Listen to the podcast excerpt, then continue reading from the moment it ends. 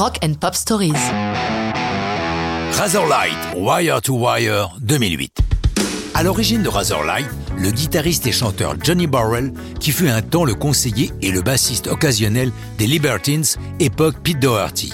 C'est de sa rencontre avec le guitariste suédois Björn Agren que naît Razorlight.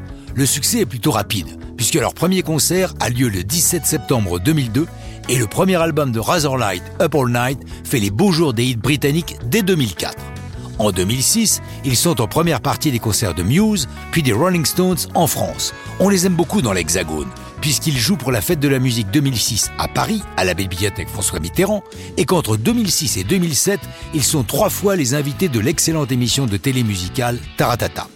Après avoir participé au Live Earth en 2007, grand concert pour la défense de l'environnement sous la houlette d'Al Gore, le groupe attaque le travail de son troisième album, Sleepway Fires.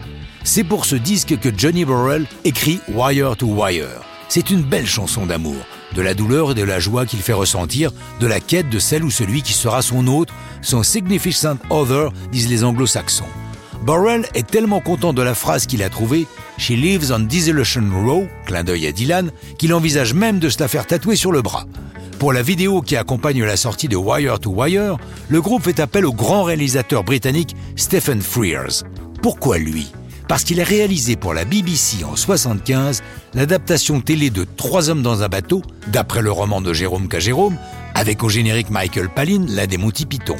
Or, Borel veut reproduire la scène où les héros marchent au long de la Tamise, s'éclairant d'allumettes. À 67 ans, c'est bien la première fois que le metteur en scène oscarisé a l'occasion de tourner un clip. Quoique, pas tout à fait.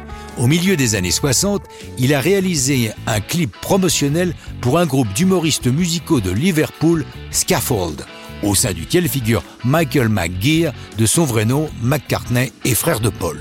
Mais il semble que dans sa jeunesse, Stephen Frears n'avait pas le don du timing de l'humour et son clip faillit ruiner leur carrière. Ce n'est heureusement pas le cas avec sa superbe réalisation pour Razorlight, groupe dont il dira Je n'ose pas le dire à mes enfants, mais ce groupe est vraiment cool, non?